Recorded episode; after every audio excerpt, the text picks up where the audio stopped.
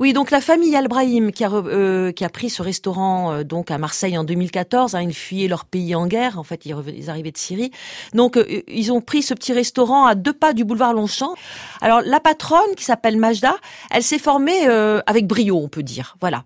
Pendant neuf mois, elle a même décroché son CAP cuisine au lycée hôtelier de Bonneveine et ensuite elle a été finaliste du projet des étoiles et des femmes parrainé par Alain Ducasse. Et ça, c'est vraiment, ça lui a donné des ailes, hein. ça lui a donné l'envie de s'installer pour partager ses recettes et son savoir-faire.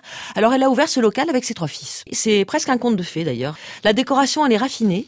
Elle rappelle à la fois la simplicité et les fastes de l'Orient. Donc il y a une petite ambiance musicale hein, pour nous donner l'impression d'être ailleurs. Et c'est un vrai dépaysement.